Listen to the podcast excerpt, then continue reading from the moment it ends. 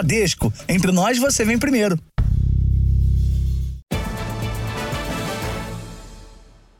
Olá, muito boa noite para você. Boa noite. As fronteiras do Egito com a faixa de Gaza foram abertas pela primeira vez desde o início do conflito no Oriente Médio. 20 caminhões entraram na região com ajuda humanitária. Em 15 dias de guerra, o número de mortos passou de 5.700 entre israelenses e palestinos.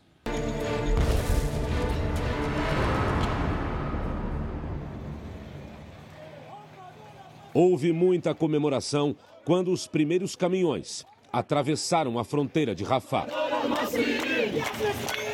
O envio da ajuda humanitária atrasou por causa da condição ruim das estradas na faixa de Gaza, alvos constantes de ataques.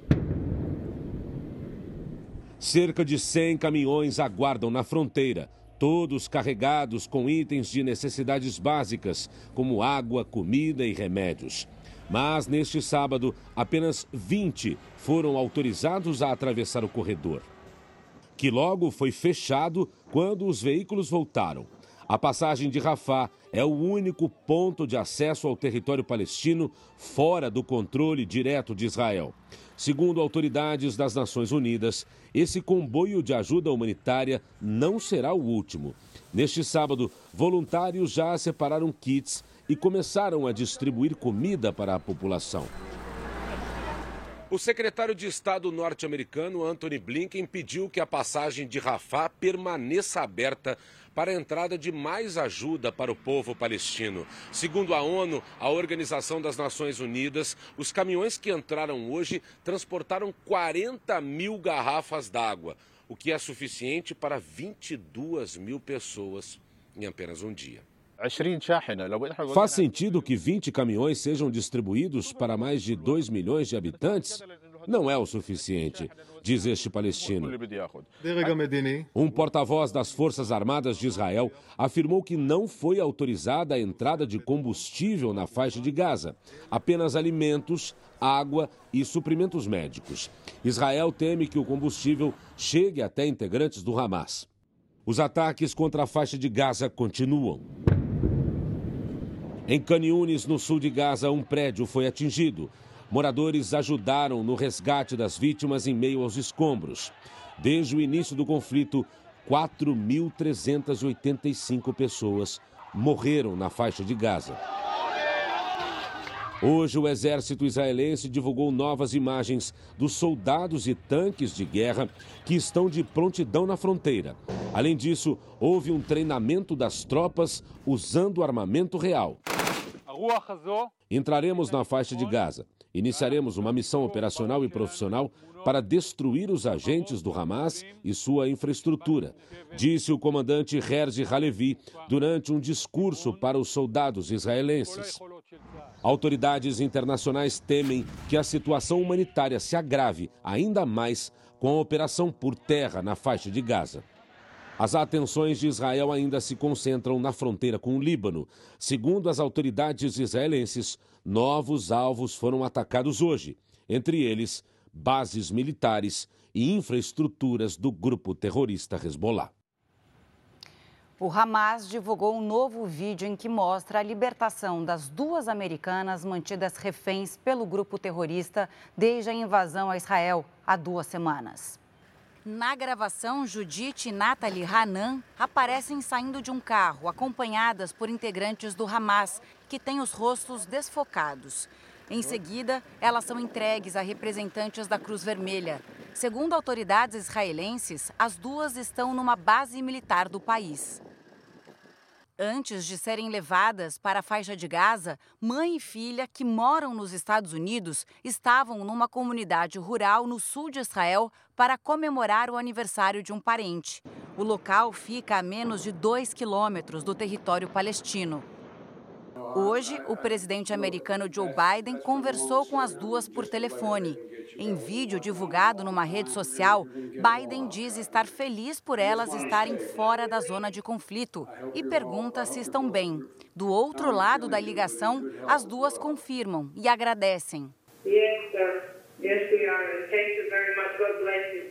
Segundo Israel, 210 pessoas que foram sequestradas no ataque do último dia 7 ainda continuam sob poder do Hamas. A maioria dos reféns é israelense.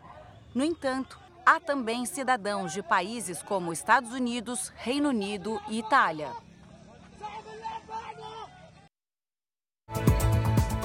Você vai ver também. Reunião no Egito debate saída para a guerra, mas termina sem solução. Terroristas espalham medo com publicações de vídeos nas redes sociais. Famílias israelenses e palestinas relatam como os filhos estão lidando com a guerra.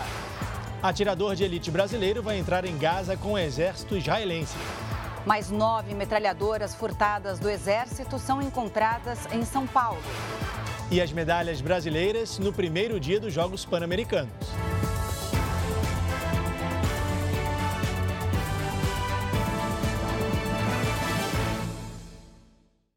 Oferecimento. Bradesco. Pix pelo WhatsApp com a Bia é fácil.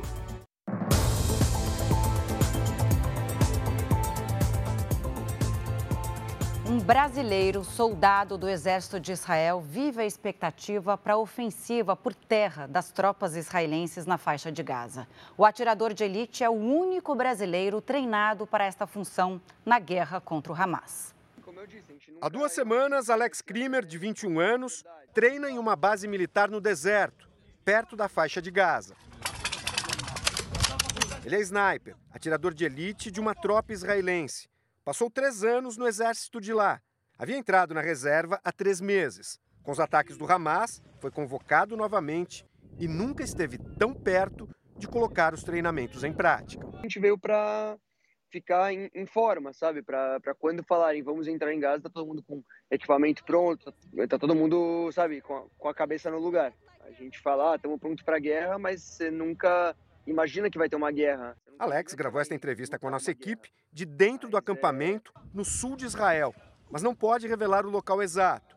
Os soldados aguardam o momento de entrar por terra na faixa de Gaza.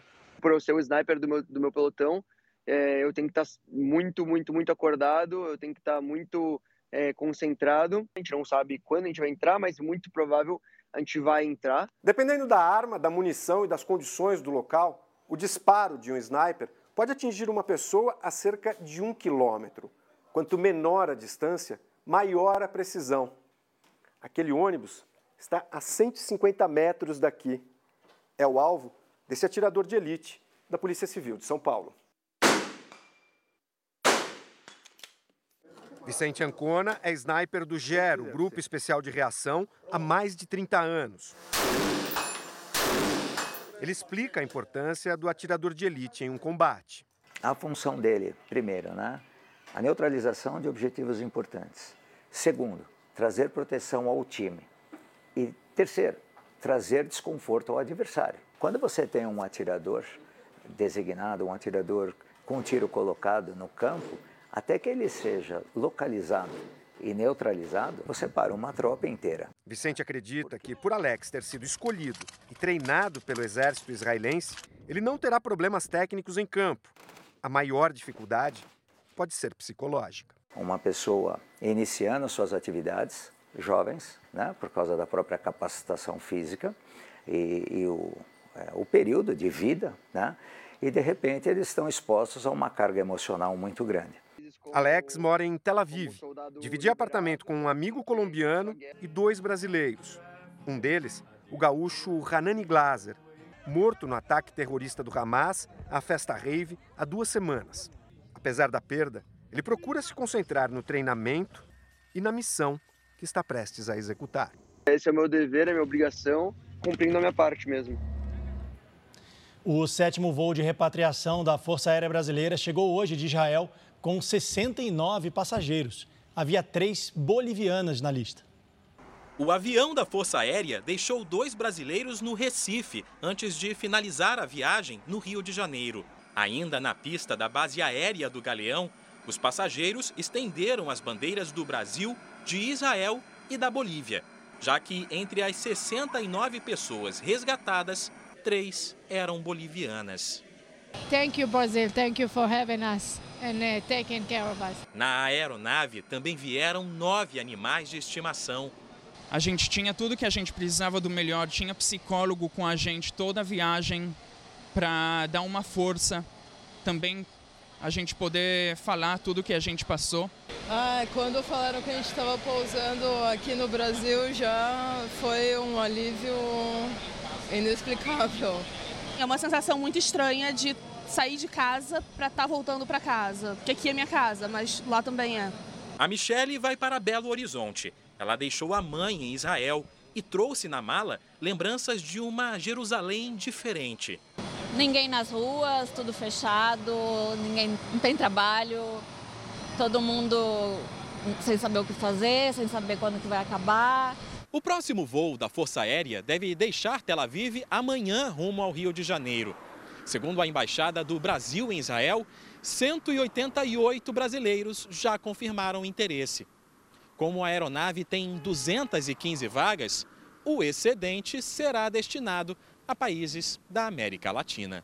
A Marilane conseguiu uma vaga no segundo voo de repatriação. Em casa, com as filhas no Rio de Janeiro, ela lembra que esperou o resgate por três dias no aeroporto de Tel Aviv e chegou a se abrigar por causa das ameaças de ataque. Horrível foi estes momentos de espera de o que vai acontecer como fazer? Quando todo mundo corria, a gente tinha que correr, largar tudo para lá, se jogar no chão, procurar o esconderijo, que eles chamam de bunker, é isso mesmo, né?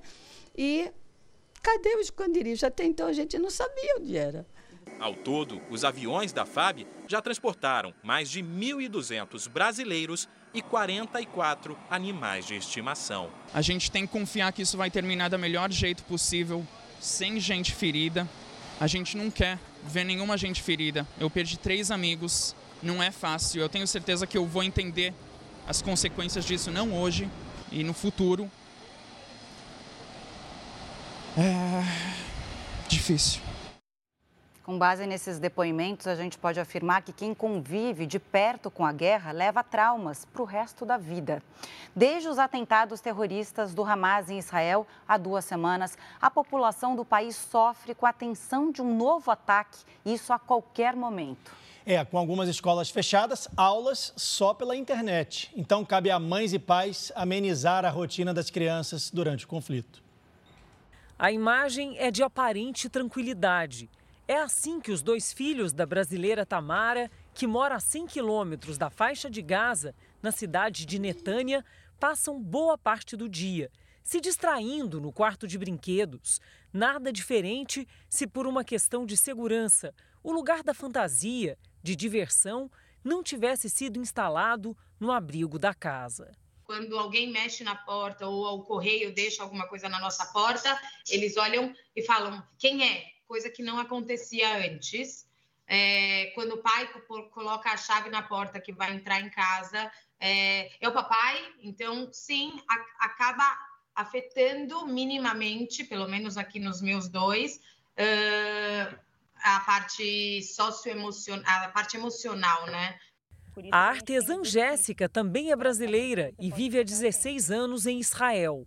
Atualmente mora ao sul de Haifa perto da fronteira com o Líbano, de onde partem ataques do grupo terrorista Hezbollah. E como a casa não tem abrigo, ela leva três minutos para chegar a um lugar seguro. E aí a gente fica aqui até o tempo passar, se chegar aqui a tempo. Parece pouco, mas os três minutos de caminhada para ela e os quatro filhos pequenos pode ser tempo demais. Se você não chegou no bunker nesse minuto e um, um míssil cai ou algum pedaço dele, por ele ter sido interceptado, cai perto de você, você pode morrer, você pode se machucar. E não tem nada mais importante que preservar os meus filhos. Para quem está no centro do conflito, como o brasileiro Hassan, que tenta deixar a faixa de Gaza com as duas filhas, o perigo é constante. Não pode sair, não pode entrar é, eles ficam chorando, papai, vamos no shopping, queremos baciar, essas coisas.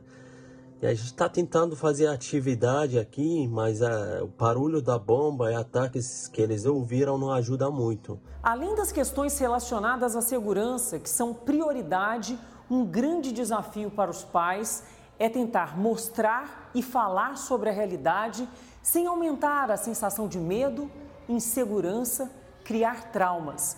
Uma rotina exaustiva para os adultos. Proteger e, ao mesmo tempo, distrair crianças e adolescentes em idade escolar. Mas é que muitos estão em casa, longe da escola, estudando apenas de maneira remota. Segundo o último relatório do Escritório das Nações Unidas, só nos primeiros 12 dias de guerra, ao menos 167 escolas e unidades de ensino sofreram ataques na região de conflito, 20 delas ligadas à própria ONU, além de uma universidade. Na rede pública em Israel, para a maioria dos alunos, as aulas são pela internet. Tem sido assim na casa da Tamara, que também é professora e, além de tentar auxiliar os filhos em casa e distraí-los, tenta fazer o mesmo com os alunos, à distância, como professora de educação física.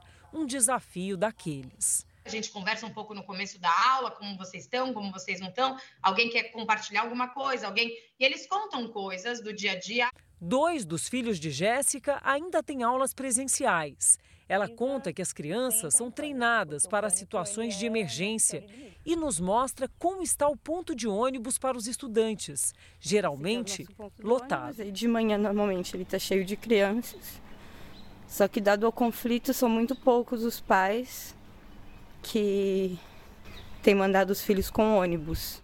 Essa psicóloga especialista em família fala sobre como situações assim podem criar e reforçar traumas as crianças elas começam a ter muito medo da perda dos pais, da solidão, começam a ter ansiedade por isso, começam até a apresentar alguns sinais de depressão, medo de ficar o tempo todo sozinho, então elas querem estar sempre acompanhada de um dos pais. E como a atitude dos pais é importante para tentar minimizar os efeitos na vida das crianças. Ele precisa comunicar o que está acontecendo sem expor a uma realidade muito dura, que é uma realidade de, da, de, da guerra mesmo, das pessoas machucadas, as pessoas sangrando, bomba explodindo. Você não precisa contar dessa forma, você pode usar uma forma lúdica para falar. Eles sabem sim que existe um grupo de que eles denominaram eles, não eu, um grupo malvado que chama Hamas, que entrou em Israel sem autorização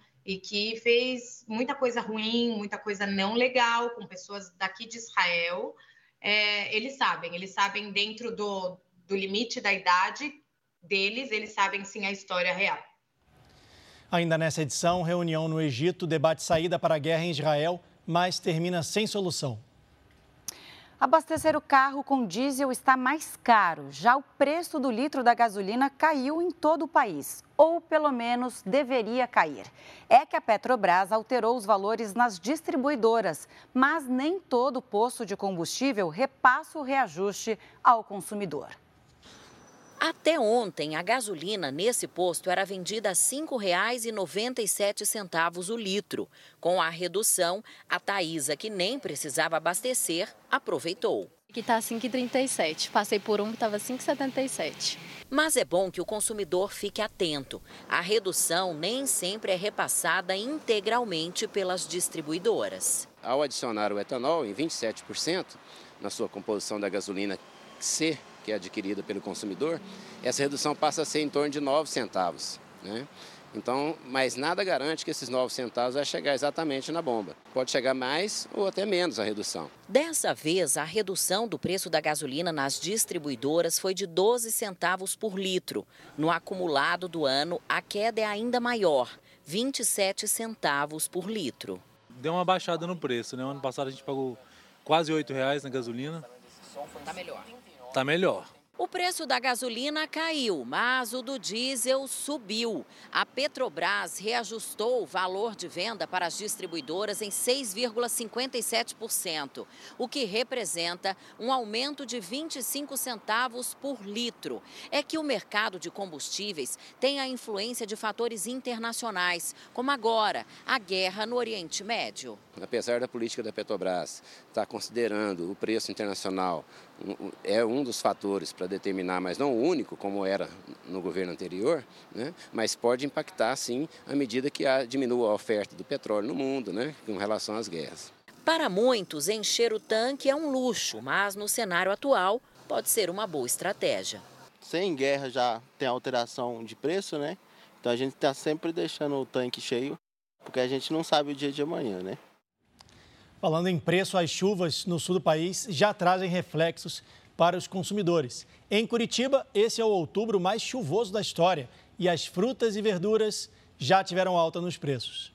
A alface crespa ficou menor e mais cara. Nas últimas duas semanas, o preço dobrou em Curitiba. A caixa passou de 15 para 30 reais. Com 40 anos de experiência em feiras livres, seu Mário sabe que quando chove demais o preço sobe. Mas desta vez ele foi pego de surpresa. Alta de preço e principalmente o, a qualidade, né? Diminuiu bastante. O tamanho e a qualidade caiu. A alta também é sentida no preço da cebola, da couve-flor, do pimentão verde, da batata e da abobrinha, que subiram entre 20% a 30%. Disparou ainda o preço do morango. A bandeja subiu 94%, saltando de 18 para 35 reais. O Mateus já sentiu a mudança dos consumidores com o preço mais alto. A gente tenta pegar um pouco menos para a gente não ter tanta perda e acaba tendo que passar um preço meio que carinho para o cliente normalmente. A alta é consequência do outubro mais chuvoso da história de Curitiba. Segundo o CIMEPAR, que monitora o clima na cidade, somente nos primeiros 16 dias desse mês choveu mais de 382 milímetros, um recorde no índice que é monitorado desde 1997. O volume é quase o triplo da média histórica para todo mês. E toda essa chuva afeta diretamente os pequenos produtores, que geralmente fazem o cultivo no modo tradicional, ou seja, a céu aberto. A chuvarada surpreendeu quem produz frutas, legumes e verduras. Curitiba choveu praticamente três vezes a média, entende? quebrou todas as expectativas, até das projeções dos institutos de meteorologia. Isso faz com que ocorram alterações na produção, tanto na quantidade quanto na qualidade de produtos ofertados à comunidade, né? E no curto prazo não se recupera muito rápido essas questões, porque tem que novamente semear aquilo que foi perdido. O especialista diz que o transporte também é um problema, porque muitas propriedades rurais são de difícil acesso. O pequeno produtor rural, ele ah, para fazer o seu negócio girar, ele depende da entrada de capital das suas vendas diárias. E isso faz com que ele seja o elo mais frágil dessa cadeia. O que resta é torcer para que a chuva dê uma trégua e alivie o bolso do consumidor. Ah, com certeza, né? Eu acho que para todo mundo, né? E hoje, finalmente, não choveu na região sul. Resta saber quanto tempo vai durar essa trégua. E ninguém melhor do que para contar para a gente a Lidiane Sayuri. Né, Lid? Boa noite, seja bem-vinda. E aí, vai dar trégua ou não? Olha, Camila, amanhã já chove no Rio Grande do Sul. E até segunda-feira essa chuva se espalha por toda a região sul. Então a trégua foi pequena. Boa noite para você, Leandro, boa noite. Boa noite a todos que nos acompanham. Neste momento, o tempo fica instável também na faixa litorânea do Sudeste e do Nordeste. O ar quente permanece sobre o interior do Brasil. Na região norte, domingo quente, com pancadas de chuva à tarde e à noite. No litoral do Nordeste, chove a qualquer hora. Em partes do centro-oeste e do sudeste, chuva isolada com raios à tarde. Nas áreas claras, faz sol. Em Porto Alegre, máxima de 29 graus. No Rio de Janeiro, sol entre nuvens com 28. Em Campo Grande, máxima de 36 com pancadas. No Recife, 29. Em Florianópolis, faz até 23 graus. Em São Paulo, 28. Em Brasília e em São Luís, até 32. Em Maceió, 28. Em Rio Branco, 37. E em Manaus, 35. Cuiabá está prestes a bater o recorde histórico de temperatura do país. Neste domingo faz 44 e na segunda, vejam só, os termômetros podem chegar aos 45. Na terça e na quarta volta a chover na região e digamos que o calor diminui para 43 e 37. Hora do nosso tempo delivery. A Nivaldina não aguenta mais o calor de Tangará da Serra em Mato Grosso, Lid. É verdade, olha, mas Nivaldina, aguente mais um pouquinho, viu? O calor segue firme e forte por aí. No domingo e na segunda faz 41 graus. Na terça, 39, com uma chuva significativa à tarde e à noite. A partir de quarta é que a situação fica mais próxima do comum aí para vocês, com uns 36 graus. O Daginor é de Joinville, Santa Catarina. Vamos para lá agora. Daginor, seja bem-vindo aqui no Tempo Delivery. Domingo ensolarado, com 24 graus aí para você. Na segunda faz 27, com chuva à noite. Na terça, pode chover a qualquer hora e faz até 31 graus. Peça também Tempo Delivery pelas redes sociais com a hashtag você no JR. Camila Leandro, bom domingo. Ótimo Obrigado. domingo. Obrigado, Lid. Veja a seguir, reunião no Egito para debater solução para a guerra em Israel termina sem avanços. Eleições presidenciais aqui na Argentina. Resultado parcial já será divulgado na noite de domingo.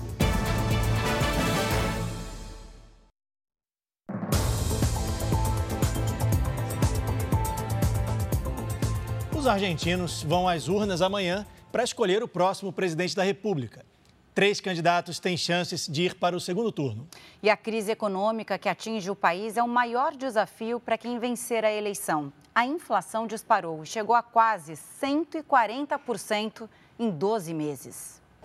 A um dia das eleições, não é difícil encontrar quem esteja indeciso pelas ruas de Buenos Aires.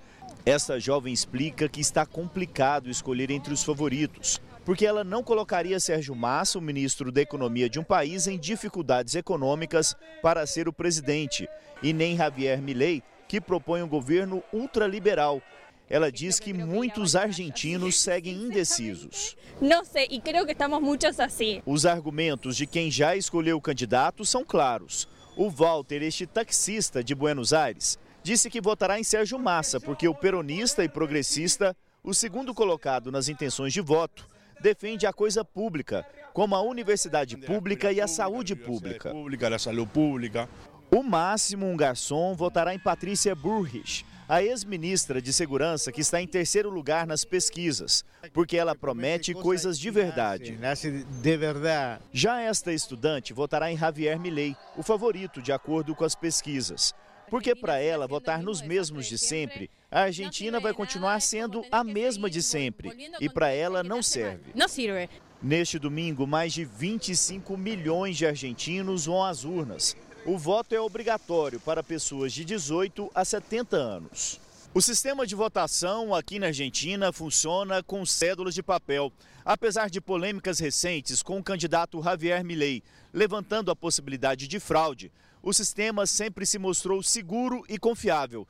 Tanto que no próprio domingo, depois das 10h30 da noite, o resultado parcial já deve ser divulgado.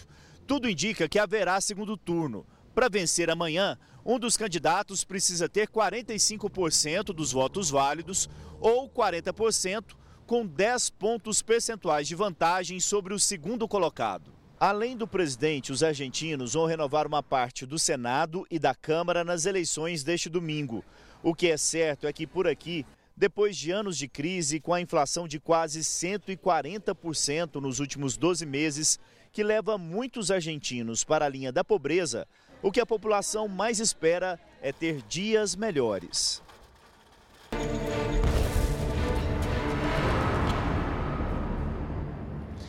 Voltamos a falar da guerra. O Egito sediou hoje na capital Cairo uma cúpula de paz sobre o conflito no Oriente Médio. Representantes de vários países debateram possíveis soluções para evitar que a escalada de violência se agrave ainda mais. A reunião, no entanto, terminou sem avanços.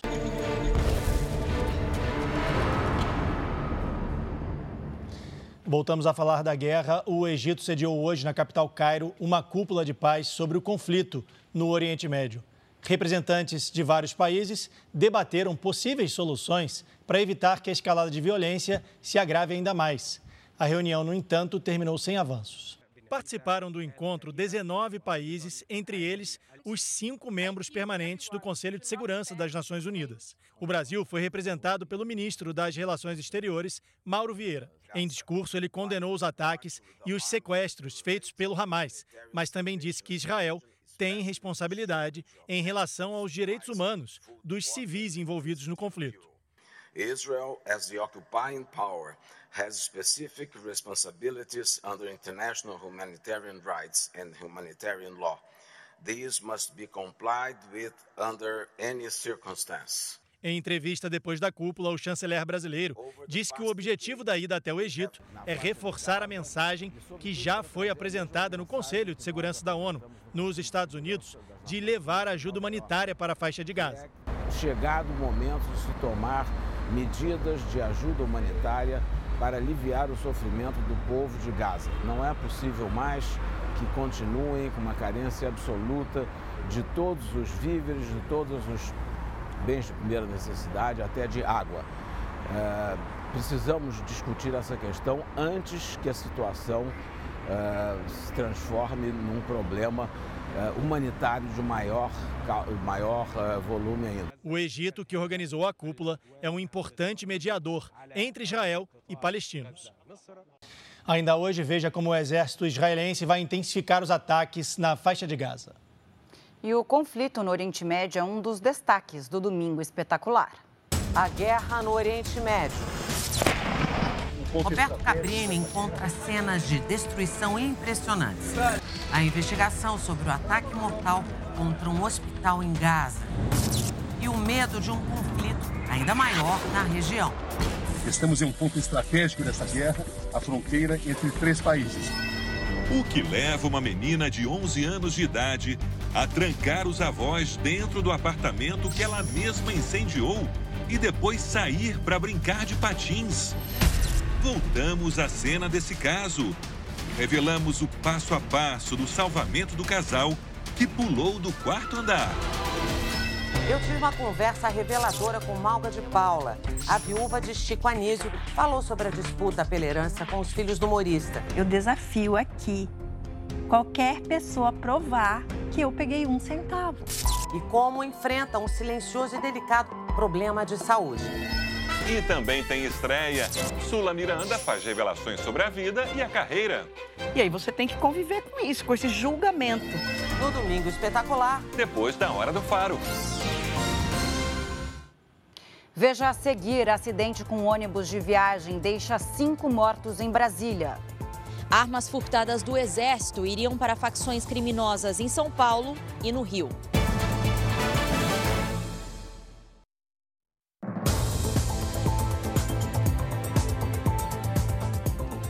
A divulgação dos atos terroristas do Hamas pelas redes sociais espalha medo pelo mundo.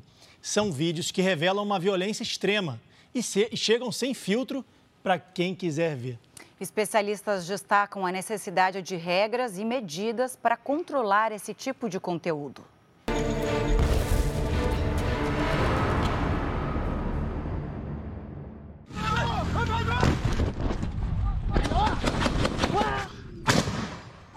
Cenas de terror, casas invadidas e ataques contra moradores desarmados.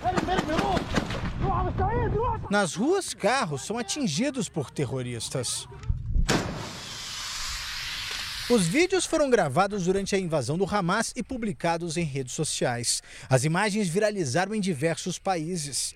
As primeiras filmagens começaram a aparecer logo após o início da invasão a Israel. Alguns vídeos foram feitos com o celular, já outros foram bem mais produzidos e até editados por profissionais. Uma clara intenção de divulgar os ataques e causar medo à população. Para muitos especialistas, um verdadeiro terrorismo digital. Como a gente vive no mundo real e virtual, hoje a gente tem a extensão do terrorismo, dos atos terroristas do mundo real para o mundo digital. O mundo digital, então, ela vai dar um, impulsionamento para o terror que acontece na vida real. Segundo esse especialista em marketing digital, a fiscalização precisa ser mais rigorosa para evitar que a guerra se estenda pela internet. Quando você tem as regras muito claras, muito bem definidas, a possibilidade de haver é muito menor. O conteúdo que eu estou vendo, que o meu filho, enfim, ou uma pessoa idosa da minha família está consumindo nesses canais de comunicação que são tão presentes na vida atual, é, eles precisam passar por um filtro. Em 2011, terroristas do Estado Islâmico chocaram o mundo ao divulgar imagens da execução de reféns nas redes sociais.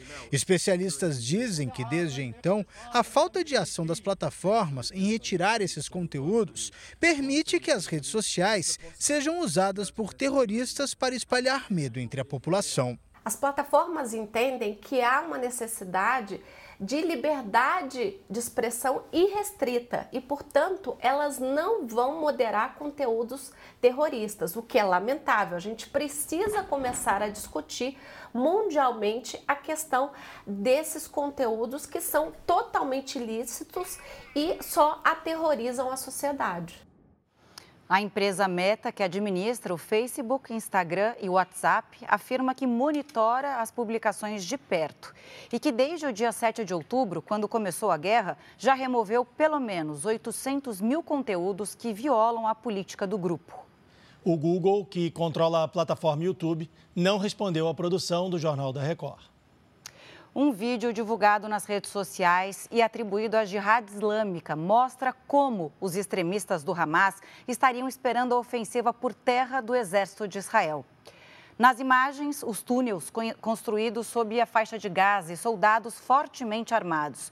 O vídeo, de pouco de mais de 40 segundos, teria sido publicado hoje pela Jihad Islâmica, desculpa, grupo terrorista aliado ao Hamas. Na legenda em árabe, uma provocação ao exército de Israel. Bem-vindo às profundezas do inferno. Uma referência aos diversos túneis que existem na faixa de Gaza e estão até a 30 metros de profundidade. Como você viu logo no início dessa edição, depois da entrada dos caminhões com ajuda humanitária na faixa de Gaza, a passagem foi fechada. O chefe de assuntos humanitários da ONU disse hoje que esse comboio não deve ser o último. Especialistas ressaltam a importância de órgãos internacionais considerados neutros para fornecer assistência humanitária na região.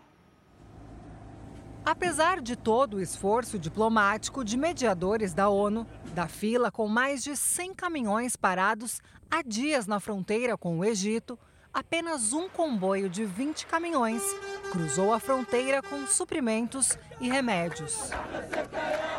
O Escritório das Nações Unidas de Coordenação de Assuntos Humanitários nos Territórios Palestinos afirmou que a ajuda não será suficiente para atender os mais de 2 milhões de pessoas que vivem na faixa de Gaza. Este especialista explica a importância da mediação de órgãos neutros no conflito. Alguns atores têm aparecido no meio dessa história. As Nações Unidas, por um lado, o Comitê Internacional da Cruz Vermelha, ou seja, organizações que atuam muitas vezes de ajuda humanitária e, apresentando-se como neutras, seriam confiadas tanto por parte dos palestinos quanto de Israel. Ele acrescenta que a posição política do Egito também dificultou o processo de abertura da fronteira com Gaza. Os governos do Egito e de Israel temem que a abertura da fronteira facilite a fuga e a entrada de terroristas no país. E existe a preocupação de que o envio de ajuda humanitária para a faixa de Gaza também favoreça a atuação do Hamas na região. Ao mesmo tempo que se trata de um país importante do mundo árabe, ele vem sendo pressionado pela sua população uh, e também por outros países para ajudar mais os palestinos e, de alguma maneira, auxiliar no processo humanitário. lembro que o Egito é um grande aliado norte-americano na região uh, e que vem não só recebendo apoio militar dos Estados Unidos nas últimas décadas, como também apoio econômico. Desde o dia 7 de outubro, quando o grupo terrorista Hamas fez os primeiros ataques a Israel, o conflito só aumenta e, mesmo com o envio de ajuda humanitária, deve entrar em uma nova fase nos próximos dias, já que a entrada de Israel por terra na faixa de Gaza deve agravar ainda mais a guerra. A capacidade de Israel de destruir completamente o Hamas está ligado diretamente ao tempo que Israel vai ter que ficar em Gaza. As expectativas são de quase oito meses de atuação militar. O que a gente está prevendo para as próximas semanas é a continuidade da tragédia humanitária e provavelmente o aumento das violências. Israel emitiu uma recomendação para que seus cidadãos não viajem para nenhum país árabe ou do Oriente Médio. Os israelenses devem evitar países como Turquia, Egito, Jordânia e Emirados Árabes Unidos. E os que se encontram nesses locais devem sair imediatamente. Segundo o comunicado, o motivo é o aumento significativo de protestos anti-Israel em todo o mundo, e em particular nos países árabes. O exército israelense vai intensificar os ataques na faixa de Gaza. O anúncio foi feito pelo porta-voz do Exército. Segundo ele, a intenção é minimizar os riscos para as tropas israelenses nas próximas etapas da guerra contra o Hamas. Autoridades do país ainda afirmam que os ataques aéreos miram posições estratégicas do grupo terrorista. O Exército de Israel se prepara para uma invasão por terra na faixa de Gaza. Os jogos da Liga Inglesa de Futebol começaram com um minuto de silêncio em homenagem às vítimas da guerra. A Premier League lamentou as mortes e anunciou que as homenagens vão acontecer em todos os jogos desse final de semana. Os jogadores entraram em campo com braçadeiras pretas, em sinal de luto pelas vidas perdidas. Vamos falar agora de esportes. O Brasil já subiu ao pódio no primeiro dia dos Jogos Pan-Americanos, em Santiago, no Chile. Foram até agora 12 medalhas, quatro de ouro. Uma delas foi conquistada no skate pela fadinha Raíssa Leal. Os esportes radicais abriram caminho para o Brasil. Foram duas medalhas na Cordilheira dos Andes, na prova de ciclismo mountain bike. O mineiro José Gabriel de Almeida e a paulista Raíza Goulão ganharam bronze. Mas a maior expectativa do dia para o Brasil estava aqui na pista de skate, modalidade que participa dos Jogos Pan-Americanos pela primeira vez. E nessa estreia, todos queriam ver uma certa fadinha de apenas 15 anos, que não decepcionou e brilhou mais uma vez. Raíssa Leal não deu chances às adversárias. Com as melhores manobras e notas, levantou a torcida, garantiu o ouro e fez o hino brasileiro tocar no Chile. Já são tantas medalhas e competições que ela até se confunde. Meu primeiro é. Calma, buguei. Ah, é? Pra mim é uma coisa assim surreal, só gratidão, todo mundo que apoiou e incentivou. Uma prova perfeita para o Brasil. Pamela Rosa também subiu ao pódio, ficando com a prata. Eu acho que a gente vem para fazer isso, né? Deixar um legado aí, deixar é mostrar que a gente é unido ali também, mostrar que a gente veio para se divertir acima de tudo. O cearense Lucas Rabelo mostrou que o Brasil é o país do skate e ficou com o ouro no masculino. Feliz demais, sabe, poder representar os, brasileiros também, todo mundo tava recebi muitas mensagens, muito suporte, galera se confiando muito, então é uma sensação de muito orgulho e gratidão em geral. Nos esportes tradicionais, mostramos nossa força com a vitória das meninas do vôlei no clássico contra Cuba, 3 sets a 0. Na natação, outra dobradinha brasileira. Maria Fernanda Costa e Gabriele Roncato garantiram no 400 metros livre prata e bronze. No masculino, na mesma prova, Guilherme Costa conquistou o ouro. E a Polícia Civil de São Paulo encontrou hoje mais nove metralhadoras que foram furtadas de um quartel do Exército. As armas seriam encaminhadas para a maior facção criminosa do país. As armas de guerra estavam em um lamaçal numa área de mata em São Roque, interior paulista. Os policiais chegaram até lá a partir de informações do serviço de inteligência. Eles foram recebidos a tiros pelos criminosos que conseguiram fugir. A informação de inteligência foi que essas armas seriam vendidas ou passadas para outros criminosos, por isso que os policiais foram até esse local. Os agentes recuperaram quatro metralhadoras calibre 762 e cinco calibre .50. Todas têm a numeração e o nome do Exército Brasileiro registrados e fazem parte das 21 armas furtadas do quartel de Barueri, na Grande São Paulo. O desvio teria acontecido entre os dias 5 e 8 de setembro e só foi descoberto em 10 de outubro. Logicamente que há um inquérito policial militar em curso e há, e há militares que estão como suspeitos. Mas isso não quer dizer que esses militares que estão aquartelados são suspeitos. Eles estão ali para poderem colaborar com a investigação e poderem serem até mesmo empregados fora do quartel. Na quinta-feira, oito metralhadoras já tinham sido recuperadas no Rio de Janeiro. Segundo a investigação, elas estavam na favela da Rocinha e foram levadas para a Gardenia Azul. As duas regiões são controladas pela maior facção do Estado. As armas seriam usadas na disputa territorial com as milícias. As metralhadoras apreendidas aqui no Rio de Janeiro foram encaminhadas à perícia técnica e passarão por novos exames. Os investigadores tentam encontrar impressões digitais ou material genético que ajudem a identificar os autores do furto ou os criminosos que compraram o armamento. Uma reunião entre as polícias civis do Rio e de São Paulo e integrantes do Ministério Público Militar deve definir os rumos da investigação. Quatro metralhadoras .50 ainda estão desaparecidas. Elas podem disparar até 550 tiros por minuto, furar blindagens e derrubar aeronaves. O inquérito policial militar segue em sigilo. continua com o trabalho de inteligência, monitorando os principais é, líderes de, de, organizações criminosas que, via de regra, é, possam receber esse tipo de armamento, na busca e na tentativa de recuperar esse armamento o mais rápido possível. Em Minas Gerais, um vídeo mostra o momento em que uma carreta é perseguida por um carro numa rodovia que corta a região metropolitana de Belo Horizonte. O motorista chega a andar na contramão e atravessar o carro na pista para bloquear a passagem do caminhão. Mas o veículo pesado segue em frente e empurra o carro até ele sair do caminho. Segundo o motorista, o carro dele foi atingido na traseira pelo caminhão e por isso ele iniciou a perseguição. Um ônibus de turismo tombou na BR-070 em Brasília.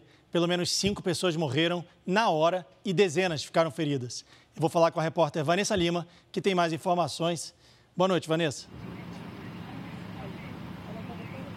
Boa noite, Leandro, Camila. O ônibus saiu do Maranhão e já tinha chegado a Brasília quando o acidente aconteceu. Havia 32 passageiros no veículo. Uma testemunha que passava pela rodovia filmou o momento exato do tombamento. Chovia muito na região. Dezenas de feridos, entre crianças e adultos, foram levados para hospitais da região. O resgate das vítimas que ficaram presas às ferragens terminou agora há pouco. De acordo com a Agência Nacional de Transportes Terrestres, o ônibus era clandestino e estava tentando tentando fugir da fiscalização na rodovia. Camila, Leandro. Obrigado, Vanessa.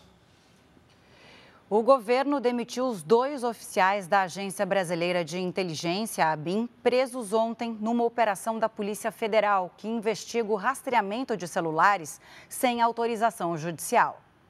As demissões de Rodrigo Colli e Eduardo Arthur Izic foram publicadas no Diário Oficial da União. Os dois foram presos na operação da Polícia Federal, que investiga o uso de software para rastrear a localização de celulares sem autorização judicial. Entre as vítimas do monitoramento ilegal estariam servidores públicos, jornalistas, políticos e até ministros do Supremo Tribunal Federal. O programa foi adquirido com dinheiro público pela Agência Brasileira de Inteligência por 5 milhões e 700 mil reais. A compra sem licitação foi feita em dezembro de 2018 e o contrato terminou em maio de 2021. De acordo com a ABIN, o monitoramento deixou de ser feito quando o contrato foi encerrado. O software usado, conhecido como First Mile, foi desenvolvido por uma empresa israelense. A ferramenta permite o monitoramento de até 10 mil celulares a cada 12 meses. Para isso, basta digitar o número do telefone. O programa é usado para identificar a localização dos celulares. Alertas em tempo real também são emitidos para informar sobre deslocamentos dos aparelhos cadastrados. Esse engenheiro de sistemas e especialista em segurança cibernética explica que o programa não revela o conteúdo das ligações, mas identifica quem está ligando e a localização do aparelho. Você tira a privacidade mesmo, aonde a pessoa está, aonde a pessoa foi, Além de, se você está monitorando mais de um indivíduo, você poderia estar cruzando informações do tipo é, se esses indivíduos estiveram próximos ou estiveram no mesmo prédio. Então, com uma precisão muito boa, você consegue explorar a localização dessas pessoas apenas com a identificação das torres de que um determinado celular está conectado. Segundo o especialista, não é possível saber se um telefone está ou não sendo rastreado. Para ele, a segurança das informações sigilosas deve ser uma obrigação das operadoras de telefonia. Porque o indivíduo está confiando na operadora. Então, na verdade, essa é uma questão é, que exige que as autoridades investiguem profundamente como foi feito para descobrir como que foi feito o acesso, né? Se foi, por exemplo, uh, de maneira lícita numa, num caso prévio, eles conseguiram acesso e depois se utilizaram desse acesso para é, fins ilícitos, é, ou se foi uma vulnerabilidade, por exemplo, e as operadoras têm a obrigação de manter é, sistemas seguros. Então, acho que nesse caso é muito complicado o indivíduo ter essa segurança. Ele precisa é, é, confiar que a operadora está fazendo o trabalho dela. Hoje pela manhã, o presidente Lula ficou duas horas em um hospital particular em Brasília para fazer uma radiografia do quadril. Segundo a equipe médica, o exame faz parte da revisão pós-operatória e vai ajudar a definir se ele pode ou não sair do repouso. O presidente pretende voltar a despachar no Palácio do Planalto na semana que vem. No final de setembro, Lula foi submetido a uma operação para a colocação de uma prótese no quadril e também retirou o excesso de pele na região das pálpebras. Hoje foi o dia D de multivacinação em Porto Alegre. Foram aplicados imunizantes contra a hepatite B, além da BCG, vacina tríplice viral e contra a Covid-19. Segundo o Ministério da Saúde, entre 2015 e 2022, as coberturas vacinais apresentaram queda significativa no Rio Grande do Sul. No Rio de Janeiro, um casal foi preso em flagrante na rodovia Presidente Dutra, na Baixada Fluminense, transportando cerca de mil munições de fuzis que estavam escondidas no estepe do carro. Segundo o casal, o material veio do Paraná e seria entregue no bairro de Copacabana. A General Motors anunciou hoje demissões nas fábricas de São José dos Campos, São Caetano do Sul e Mogi das Cruzes, em São Paulo. Os desligamentos foram comunicados por e-mails e telegramas. Segundo o sindicato, os funcionários foram pegos de surpresa. A GM atribuiu as demissões às quedas nas vendas e nas exportações. A pesquisa de uma vacina brasileira criada para ajudar usuários de crack e cocaína foi premiada nesta semana. É, Camila, esse imunizante pode tratar a dependência química e prevenir doenças em bebês que foram expostos às drogas durante a gravidez. A vacina desenvolvida por pesquisadores da Universidade Federal de Minas Gerais foi a mais votada por médicos de 17 países e superou outras 11 iniciativas latino-americanas no campo da saúde. Como prêmio, o projeto recebeu 500 mil euros, o equivalente a mais de 2 milhões e 600 mil reais. Nós esperamos que com esse prêmio, com a visibilidade maior, né, todos os, os, os órgãos governamentais enxerguem a importância do projeto e, e forneçam os recursos necessários para que a gente consiga fazer com que esse conhecimento vire uma tecnologia né, trazendo qualidade de vida para a população e riqueza para o nosso país. Os estudos começaram em 2015. Chamado de Calix Coca, o imunizante produz anticorpos que se agarram às moléculas da droga. A substância fica retida na corrente sanguínea e impedida de passar pela barreira protetora do cérebro. Dessa forma, as áreas de prazer e euforia não são ativadas quando há o consumo e não levam à compulsão. Além de tratar a dependência de crack e cocaína, a vacina também previne doenças em bebês expostos às drogas durante a gestação. O trabalho estava parado desde o fim do ano passado por falta de recursos. Com o prêmio e o financiamento de 10 milhões de reais anunciado pelo governo de Minas Gerais em agosto, os pesquisadores esperam avançar para a próxima fase do estudo, os testes em humanos. Se nós tivéssemos né, o recurso todo hoje, né, a gente precisaria de dois a três anos para conseguir chegar com isso né, num licenciamento para poder ser usado em pacientes caso dê certo. Mas o caminho até a distribuição do medicamento ainda é longo e caro. A estimativa é de que ainda sejam necessários mais 30 milhões de reais para que a Calix Coca esteja pronta para aplicação em dependentes químicos. Mas a gente ainda tem que enfrentar esses estudos. Então, é um estudo de fase 1 que é feito normalmente com voluntários sãos, pessoas que não têm doenças, porque a ideia é ver se a vacina ela produz anticorpos e se ela não produz efeito colateral. A Vale apresentou uma proposta de acordo aos familiares das vítimas da tragédia de Brumadinho. A empresa prevê o pagamento de 100 mil reais para quem desistir das ações judiciais. Esta mulher de 42 anos perdeu o marido no rompimento da barragem da Vale em Brumadinho em 2019. Quase cinco anos depois da tragédia, a mineradora procurou a família e propôs um acordo de indenização no valor de 100 mil reais abriu a ferida quando a Vale falou que ia pagar esse pleito para a gente, porque para a gente receber, a gente tem que mandar toda a documentação. Quando a gente pega um atestado de óbito, a gente vê como foi enterrado o marido da gente. O mesmo acordo foi oferecido a esta dona de casa de 44 anos, que ficou viúva depois que o marido foi soterrado pela lama. O sentimento foi de decepção. Me senti um lixo. Assinar um documento que a gente não vai ter direito a um processo que a gente tem direito a ele, que é o da Alemanha, contra a Tuvisud. As duas mulheres decidiram não aceitar a proposta, já que entre as exigências para assinar o acordo está a desistência de todas as ações na justiça que cobram pelos danos causados pelo rompimento da barragem. Atualmente, as famílias movem ações com valores bem mais altos no Brasil e no exterior contra a empresa. Na Alemanha, a Tuvisud, empresa contratada pela Vale para atestar a estabilidade da barragem na época do rompimento, pode ser condenada a pagar até 4 milhões de reais a cada pessoa que perdeu um familiar na tragédia. O advogado das famílias pediu alterações em algumas cláusulas do contrato. Essa questão está mais voltada a uma ação indenizatória na Alemanha, em que alguns beneficiários possuem contra a Tuxud, e a Vale está se resguardando através dessa minuta de que futuramente, se eventualmente e futuramente ela venha a fazer parte desse processo, ela vai estar recebendo desde já a sua quitação. A Vale também responde ao processo da tragédia de Mariana em 2015. Nesta semana, a Defensoria Pública da União e o Ministério Público Federal pediram a condenação da Vale, BHP e Samarco por dano moral coletivo, no valor de 100 bilhões de reais, pelo rompimento da barragem de Fundão. Mesmo sabendo que nada vai trazer de volta quem foi levado pela lama, as famílias querem justiça. Pode passar 30 anos, nunca vou esquecer. Em nota, a Vale disse que as indenizações seguem o termo de compromisso firmado com a Defensoria Pública de Minas Gerais e que todos os acordos são homologados pelo Poder Judiciário.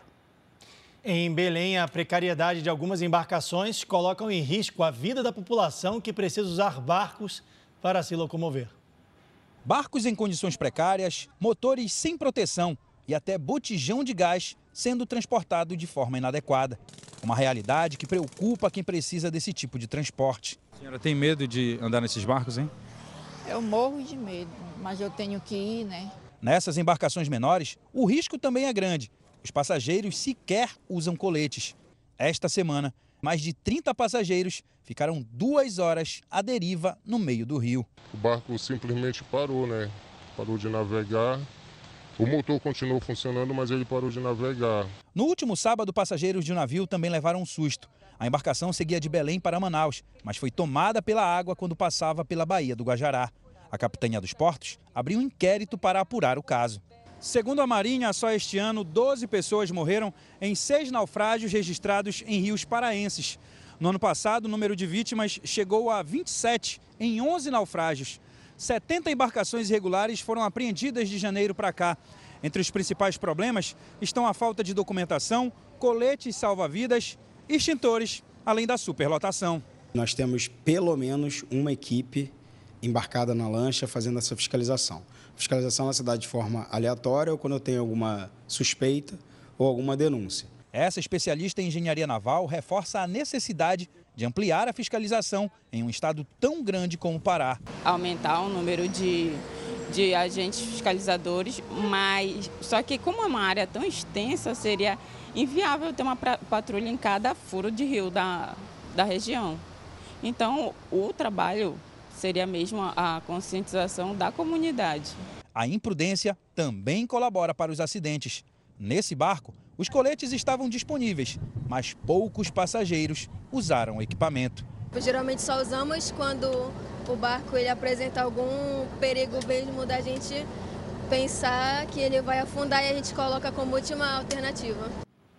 Vamos mudar um pouquinho de assunto. As baleias jubarte já se despedem do litoral brasileiro. Que pena, né, Camila? Pena. A espécie começou a chegar aqui ao país em julho, em busca de águas mornas para se reproduzir. Este ano, boa parte delas escolheu passar a temporada no litoral da Bahia. E durante três meses, mamães e filhotes fizeram a alegria de moradores e turistas. Do alto dos 40 metros da Torre do Farol da Barra, em Salvador, muita gente veio prestigiar a beleza dessas simpáticas visitantes. 842 baleias jubarte foram vistas daqui. O local estratégico passou a ser ponto de observação fixo nessa temporada de migração da espécie é maravilhoso. É sempre uma nova experiência. Lindo, lindo, muito lindo. As baleias jubarte costumam chegar aqui no mês de julho, em busca das águas mornas do nosso litoral para o período de reprodução. A espécie costuma ficar em média três meses. E nesta temporada, elas escolheram Salvador para passar mais tempo. Somente na Baía de Todos os Santos foram avistadas 39. Muitas delas nadavam ao lado de barcos de pesca, chegavam próximo à praia e se exibiam para os turistas nessas embarcações. Salvador tem essas praias maravilhosas, águas quentes, águas tranquilas, que são importantes para a biologia do animal. É, as fêmeas procuram esses lugares mais tranquilos para poder ter os seus filhotes e os machos vêm atrás dessas fêmeas para poder copular. A população de baleias cresceu 10% por aqui este ano.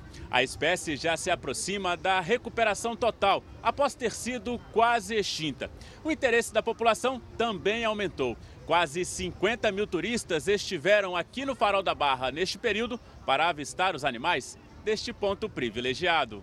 As baleias, que podem ter até 16 metros e pesar 40 toneladas, começaram agora a jornada de volta.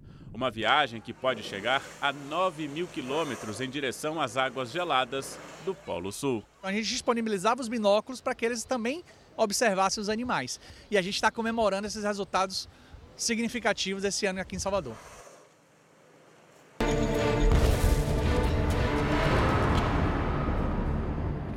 Agora, uma última atualização da guerra no Oriente Médio. Israel informou que seis combatentes do Hezbollah foram mortos durante confronto na fronteira com o Líbano neste sábado. Em outro ataque, um soldado israelense ficou gravemente ferido após ser atingido por um míssil numa cidade no norte de Israel. O Jornal da Record de hoje termina aqui. Novas informações sobre a guerra no Oriente Médio você acompanha amanhã no Domingo Espetacular. Fique agora com os melhores momentos da série Reis. Record 70 anos tem a sua cara. Boa, Boa noite e a gente se vê. Boa noite, bom domingo.